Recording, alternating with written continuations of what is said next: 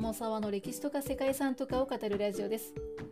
このチャンネルでは社会科の勉強が全くできなかった私が歴史や世界遺産について興味のあるとこだけゆるく自由に語っています。本日ご紹介する世界遺産はポツダムとベルリンの宮殿と庭園です。ポツダムもベルリンもおそらくよくご存知の都市名だと思います。多くの方が戦争や紛争のイメージと結びつくんじゃないかなとは思うんですけれどもこの世界遺産には日本の歴史にも大きな影響を与えたポツダム会議が行われた場所が構成資産として含まれています。ちょっと話題が出たところでこのポツダム会議について歴史を振り返っておきましょうかね。これはですね第二次世界大戦でイタリアとドイツが降伏した後に連合国の戦後勝利構想の最後の会談として1945年7月17日から8月2日に開催された首脳会談ですねアメリカとイギリスとソ連の3カ国の首脳によってドイツの戦後処理と日本についての無条件降伏勧告と戦後処理方針というのが話し合われたんですね。そしてその時はまだ交戦中であった日本に対して会期中の1945年7月26日に無条件降伏の勧告であるポツダム宣言が出されたわけです。残念ながら連合国側に一方的に有利な内容であったということもあって日本はすぐにはこれを受け入れることができなかったんですね。そしてその年の8月に広島と長崎に原子爆弾が投下されて大多数の犠牲者を出した後にこの宣言を受託するという結果になったんでしたよね。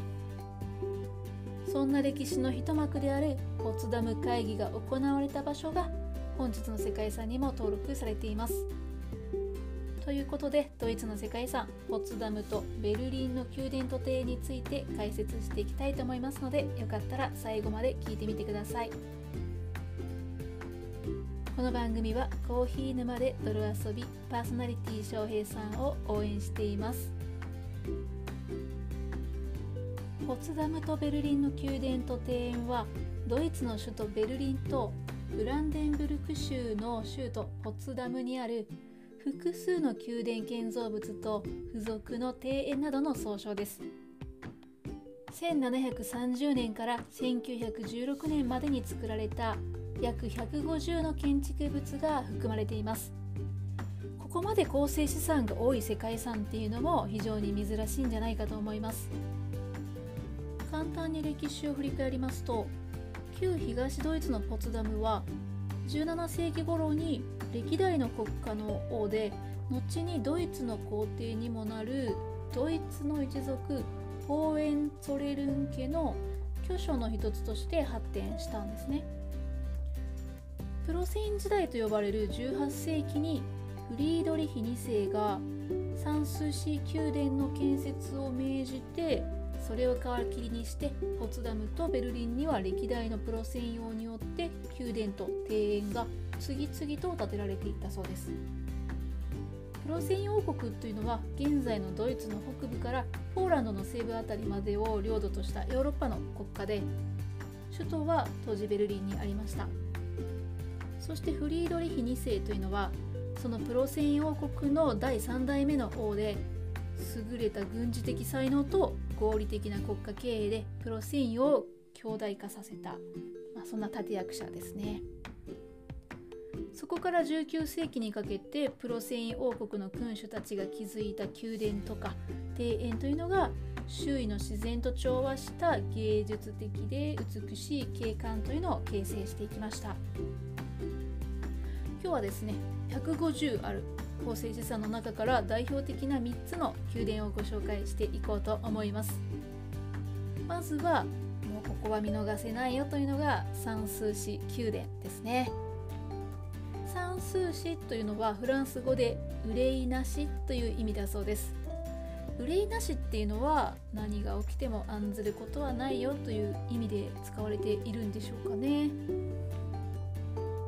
ここは1747年にプロセイン王国のフリードリヒ2世の夏の離宮として建てられたんですね。平屋建てで東西の全長は 100m 部屋数は12ということで当時の王の宮殿としては小さなものでした。外観の装飾も少なくて非常に簡素な作りに見えるんですね。なんですが室内はフリードリヒ式ロココ様式と呼ばれる豪華な装飾が壁から天井にまで広がっています。パステルカラーの壁とその壁に施されている花の飾りは18世紀にヨーロッパで流行したスタイルだったそうですね。大理石でできた中央の楕円の間というところでは晩餐会や音楽会などが開かれていたそうです。また特徴の一つとしては音楽演奏室があるんですけれどもフリードリヒ2世も彼自身はフルートの名手だったそうでおそらくここで演奏されていたんだと思います。もともとは夏の離宮として使用する予定だったんですけれども結果的には王の居城となったそんな三数市宮殿なんですけれどもこれはフランスのベルサイユ宮殿を模して作られたそうです。宮殿の前に広がる庭園は約300ヘクタールあってフランスのバロック様式を取り入れた平面幾何学式庭園となっています。敷地内には新宮殿とか中国茶館であったりあとは温室なんかも設けられていて非常にこじんまりとした宮殿とは対照的な規模の大きな庭園となっています。にご紹介するのがシャルロッテンホーフ宮殿です。これは1826年にフリードリヒ・ヴィルヘルム3世が長男のために建造させた宮殿だそうです。設計したのは新古典主義建築を代表する建築家のカール・フリードリヒ・シンケルだったそうです。この新古典主義というのはロココ様式の過激な装飾性とか軽薄さに対する反動として荘厳さであったり崇高美っていうのを備える建築が模索されていたそんな様式だったようですね。そしてこのシャルロッテンホーフ宮殿はシンケルの代表作であると同時に新古典主義様式の傑作の一つというふうに言われています。また宮殿の周りにはインド風の景観を取り入れたイギリス式庭園があって算数式庭園を手掛けた造園家のペータ・ヨーゼフ・レネーという方が設計したものだそうですね。